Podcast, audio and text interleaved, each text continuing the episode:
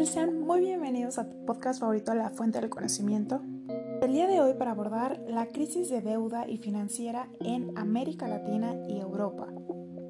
¿Qué es una crisis financiera? Es una escalada de perturbaciones financieras que produce una fuerte disminución en el valor de las instituciones o activos financieros, la quiebra de grandes intermediarios financieros y la perturbación de mercados de divisas. Puede estar asociada a problemas provocados en el sistema bancario de los mercados de divisas, en la bolsa y la cotización de acciones, en la deuda pública o mercados específicos. ¿Y qué es una crisis de deuda? Tipo de crisis financiera que se produce cuando algunos estados deudores importantes carecen de divisas para pagar los intereses y o el capital de sus obligaciones de deuda. La gravedad de un problema de deuda de un país depende no solo de la magnitud de la misma, sino también de la capacidad y el compromiso de cumplir con sus obligaciones de reembolso. Si el problema de la deuda de un Estado es temporal, tiene un problema de liquidez, en donde puede aplazar algunos de sus pagos u obtener un nuevo préstamo para cumplir con sus obligaciones y devolverlo más tarde en condiciones aceptables para los acreedores. Si un Estado es incapaz de servir sus deudas indefinidamente, tiene un problema de solvencia. El deudor puede recuperar su solvencia solo si sus acreedores reducen los pagos de intereses o del capital de la deuda. Acuerdos de reestructuración de la deuda. Estos se pueden dar a los países con problemas de liquidez y tiempo extra para pagar. Los acuerdos de reducción de la deuda se traducen en un alivio o condonación se requieren en países con casos de insolvencia cuando el tiempo extra no es suficiente para solver la deuda. Crisis de la deuda de los años 80. Comenzó en agosto de 1982 cuando México anunció que no podía seguir atendiendo sus obligaciones de deuda del sector público. Señales de advertencia anteriores se habían ignorado. Varios países en vías de desarrollo tuvieron que negociar la reprogramación de sus deudas a finales de los 70 la deuda del sur se sextuplicó entre 1972 y 1981. Tras el anuncio, la crisis se extendió a medida de que los bancos se movilizaban para reducir su exposición a los préstamos de otros países en vías de desarrollo. 25 países en vías de desarrollo solicitaron una reestructuración de su deuda con bancos comerciales a finales de 1982. Los orígenes de la crisis de la deuda de los años 80 cambios inesperados en la economía mundial. Los excedentes de trigo y cereales en los 60 provocaron el recorte de la producción en países exportadores de cereales. En 1972, las reservas mundiales de alimentos cayeron a su nivel más bajo en 20 años. Los precios de cereales aumentaron bruscamente. Los países árabes de la OPEP limitaron sus suministros tras la guerra de octubre de 1973 en Medio Oriente acumularon reservas de petrodólares en bancos comerciales que se reciclaron mediante préstamos a países en vías de desarrollo, con la duplicación de los precios de la OPEP en 1979 y la nueva oleada de préstamos bancarios, comportamientos irresponsables de los prestamistas, materialistas históricos y algunos liberales intervencionistas, Préstamos a países en vías de desarrollo sin prestar atención a su solvencia, tasas de interés bajas debido a la competencia entre prestamistas. Suben tasas de interés a principios de los 80. Exceso de préstamos, flujo de fondos bancarios privados hacia el sur y programas de préstamo del Fondo Monetario Internacional para países en vías de desarrollo importadores de petróleo. Comportamiento irresponsable de los estados prestarios. Liberales especialmente ortodoxos. Bancos privados no imponían condiciones políticas a sus préstamos como el Fondo Monetario Internacional. Los gobiernos a veces buscan las condiciones del Fondo Monetario Internacional para imponer políticas impopulares. Las crisis políticas internas. Se utilizaron fondos para realizar malas inversiones, aumentar el gasto público, importar bienes de lujo y pagar a funcionarios corruptos. Los críticos mencionan que los gobiernos carecían de capacidad y apoyo para instruir reformas económicas, otros factores fuera de su control. Dependencia sur-norte. Materialistas históricos. Los teóricos de la dependencia y del sistema mundo consideran la crisis una trampa de deuda que explota a los países de la periferia y los vincula con el centro. financiación pública y privada perpetúa la deuda y la dependencia de los países en vías de desarrollo. Los liberales mencionan que los teóricos de la dependencia evitan examinar cuestiones internas de los países en vías de desarrollo. El Fondo Monetario Internacional, Banco Mundial y economías en transición. Los países del bloque soviético no fueron miembros del Fondo Monetario Internacional ni del Banco Mundial durante la posguerra ya que un país no puede ingresar al Banco Mundial sin ser primero miembro del Fondo Monetario Internacional. Los intentos de Mikhail Gorbachev para reactivar la economía soviética mediante la reestructuración económica y la apertura política fracasaron. Sin embargo, sus políticas contribuyeron a una serie de cambios como la unificación de Alemania en 1990 y la disolución de la Unión Soviética en 1991. Las instituciones del Bretton Woods han ayudado a las economías en transición a avanzar hacia la reforma de mercado. El Fondo Monetario Internacional proporciona asesoramiento político, mientras que el banco ha ofrecido asistencia técnica para infraestructuras en el desarrollo de incentivos de mercado, privatización de los monopolios estatales y la creación de un marco jurídico para el, sector privado emergente. Este trato demuestra que tanto la seguridad como los factores económicos afectan a las decisiones de préstamo del Fondo Monetario Internacional. Los principios básicos que guían las deliberaciones de los clubes París y Londres destaca el principio de impago ante la inminente reprogramación de la deuda a los estados con una necesidad grave y justificada. El principio de condicionalidad que pretende garantizar que el deudor atienda sus deudas en el plazo previsto. Así el deudor debe concluir un acuerdo con el Fondo Monetario Internacional con requisitos de condicionalidad antes de que el Club París lo negocie. Finalmente, el principio de reparto de la carga que requieren todos los estados acreedores que proporcionen ayuda al estado deudor. Al igual que el Club de París, un solo deudor y sus acreedores negocian acuerdos del Club de Londres, y el deudor debe comprometerse con las políticas del Fondo Monetario Internacional. Los principales bancos internacionales tienen un interés común en la reestructuración de la deuda debido a sus elevadas exposiciones a préstamos. Para evitar el déficit de Pareto, los grandes bancos internacionales presionan a los bancos más pequeños para participar en los acuerdos de la reestructuración de la deuda. Los materialistas históricos señalan que los acreedores pueden ejercer fuertes presiones sobre estados deudores en los clubes. En la Conferencia de las Naciones Unidas sobre Comercio y Desarrollo, el G7 trató de sustituir los clubes de París y Londres por una Comisión Internacional de la Deuda más acorde con los intereses de los PBB. Por lo tanto, los acreedores siguen estableciendo las reglas y procedimientos de negociaciones de los clubes París y Londres. La crisis de la deuda se prolongó más de lo previsto y los estados acreedores e instituciones internacionales adoptaron estrategias más activas cuando las medidas más suaves resultaron insuficientes. Cuando las cumbres del G7 empezaron a abordar los temas de deuda internacional, a finales de los 80, las principales potencias económicas sustituyeron la hegemonía de Estados Unidos con la responsabilidad colectiva de los problemas de la deuda de los PBB. Estrategia para hacer frente a la deuda de los años 80. Sitúa tres objetivos principales.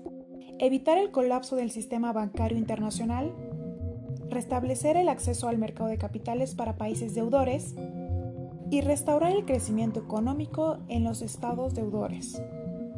Estados Unidos y el Fondo Monetario Internacional concedieron préstamos de emergencia a corto plazo a México y Brasil para evitar un colapso financiero como el de los años 30. Estos préstamos fueron efectuados por el Fondo Monetario Internacional sobre los bancos privados para realizar préstamos involuntarios se refiere al aumento de exposición de un banco o una nación prestaria que tiene dificultades de servicio de la deuda y que no podría atraer nuevos préstamos de bancos que no estén ya expuestos en el país. Según la visión neomercantilista, la crisis de los años 80 supuso una amenaza que solo los estados acreedores que actuaban a través del Fondo Monetario Internacional podían movilizar recursos suficientes para afrontarla. El Plan Baker, instaurado en 1986 a 1988, ofrecía un enfoque más estructurado y a largo plazo. Subestimaba el problema de la insolvencia al que se enfrentaban muchos de los PBB y no ofrecía condonación a la deuda.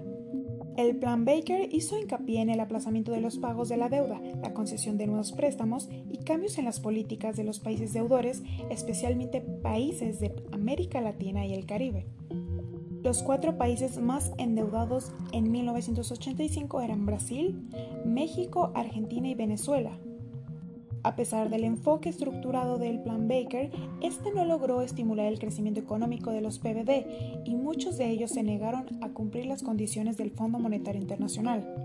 Un ejemplo de ello es Brasil, que declaró la moratoria en el pago de sus deudas en 1987. Por ello, algunos analistas se refieren a la década de 1980 como una década de desarrollo perdida. Aunque el fracaso del Plan Baker se debió en parte a los acontecimientos imprevistos, los teóricos críticos ven el plan como un intento de mantener la ficción de la crisis de la deuda como temporal y podía superarse si todas las partes cooperaban. La incapacidad del Plan Baker para promover la recuperación económica suscitó preocupación por las exportaciones de Estados Unidos a América Latina y sobre los efectos de los problemas de la deuda en el resurgimiento de los gobiernos democráticos en la región.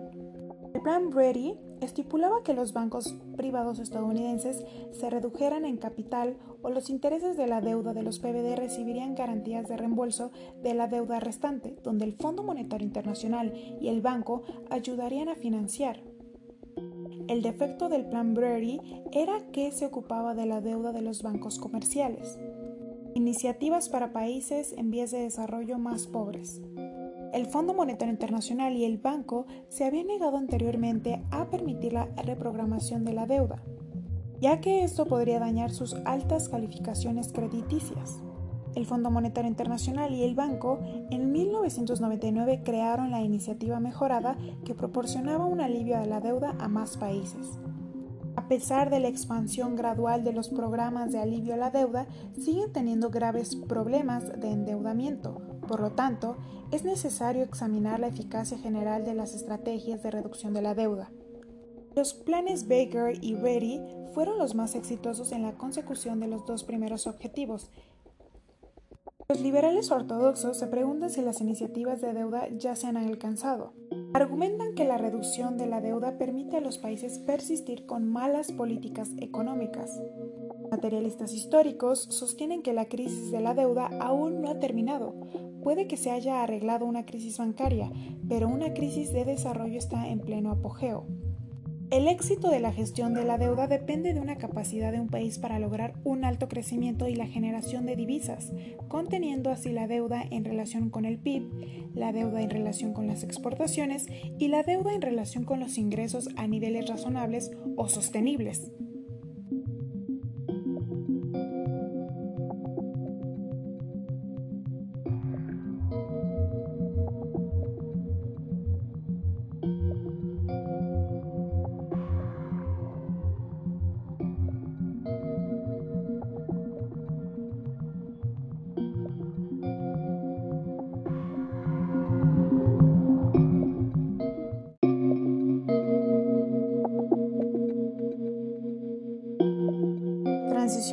Económica de los países post-soviéticos. La crisis de los 80 se da a través de la falla de una balanza de pagos, la disminución de exportaciones y los gobiernos sumamente totalitarios de la URSS. Los países postsoviéticos, Polonia, Hungría, Checoslovaquia y Bulgaria, se ven en la necesidad de reestructurar su deuda y sistema financiero. Este sería el camino hacia la apertura comercial y la integración a instituciones internacionales. Polonia frente a la crisis financiera. Negociación de la deuda. El modelo polaco buscó llegar a tratos con sus acreedores para reducir o cancelar la deuda. Apoyo internacional. El Fondo Monetario Internacional y los Estados Unidos apoyarían al gobierno post-soviético siempre y cuando éste adoptara políticas liberales. Tras una serie de huelgas en 1988, se lleva a cabo las primeras elecciones democráticas en Polonia, dirigidas por el sindicato Solidaridad. En 1989, tras la derrota del Partido Comunista, se convierte en la primera nación no comunista de Europa Oriental. Bulgaria. Administración de la crisis.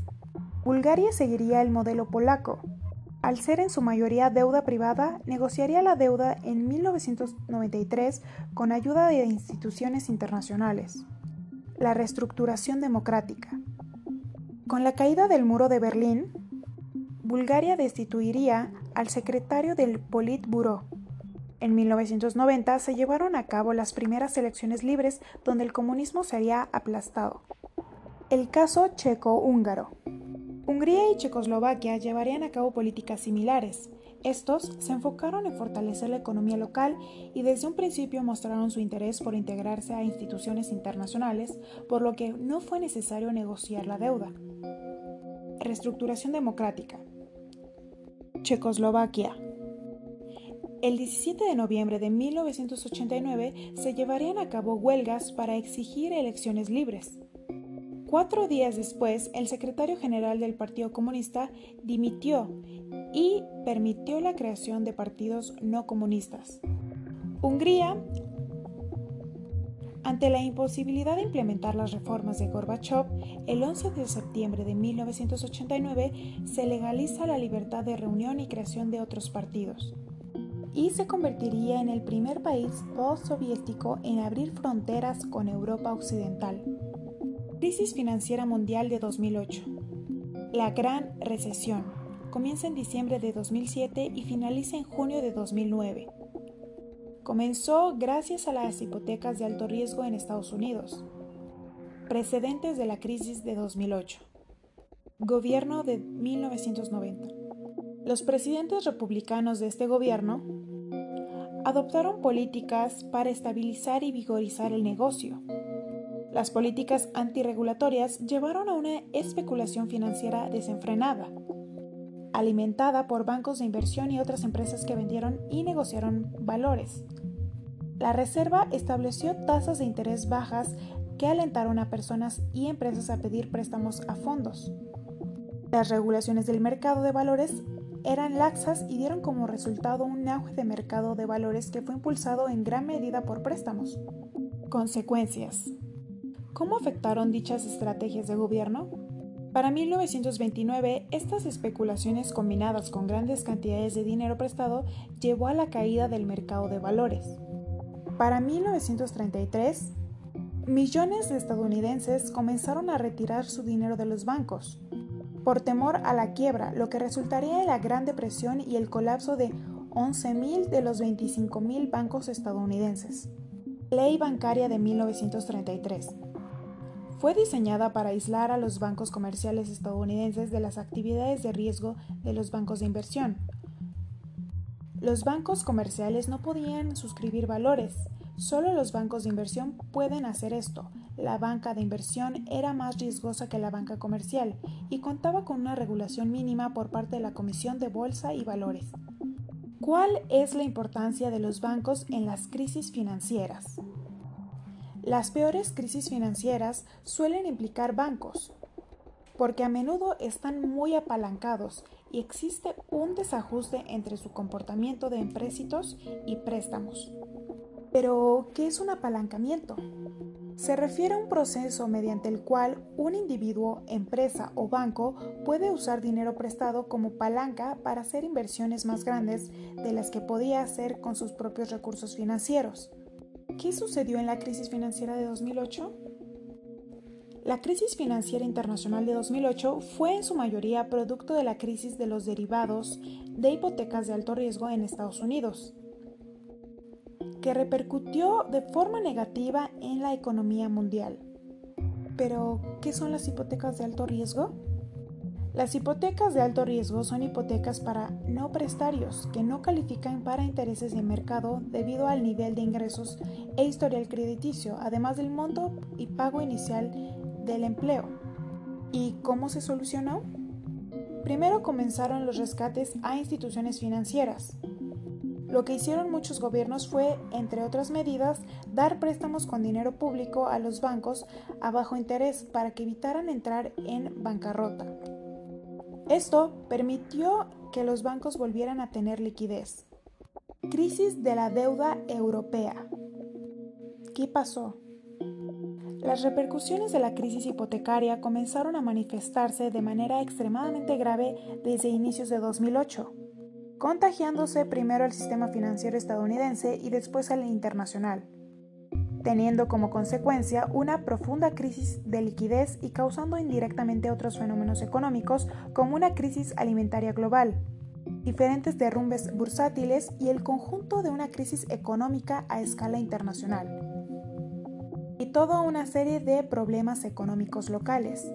Similitudes y diferencias entre la crisis de deuda europea y la crisis de deuda en los años 80. Primer punto. En ambas crisis, los bancos fueron gravemente afectados y el agotamiento del crédito fue un problema importante. En el segundo punto, en ambas crisis, algunos gobiernos no pudieron reembolsar los intereses o el principal de deuda sin asistencia externa, es decir, han amenazado con incumplir sus préstamos. Tercer punto.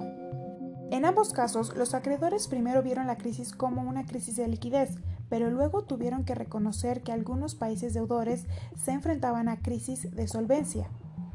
Las diferencias radican entre los países desarrollados y una deuda soberana. Conclusiones. La crisis financiera y de deuda demuestra hasta qué punto la globalización y la interdependencia han aumentado en la economía política mundial. Durante las épocas de prosperidad se asume que la crisis financiera se puede evitar, pero el desarrollo de nuevas crisis demuestra que sigue siendo un peligro presente. El siglo pasado, la opinión generalizada era de que las crisis financieras eran probables en la periferia de la economía mundial, sin embargo, las mayores amenazas en este nuevo siglo provienen del centro.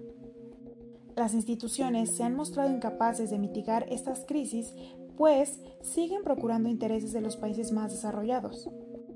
Además, solo presta su ayuda a países con gobiernos democráticos y con políticas neoliberales.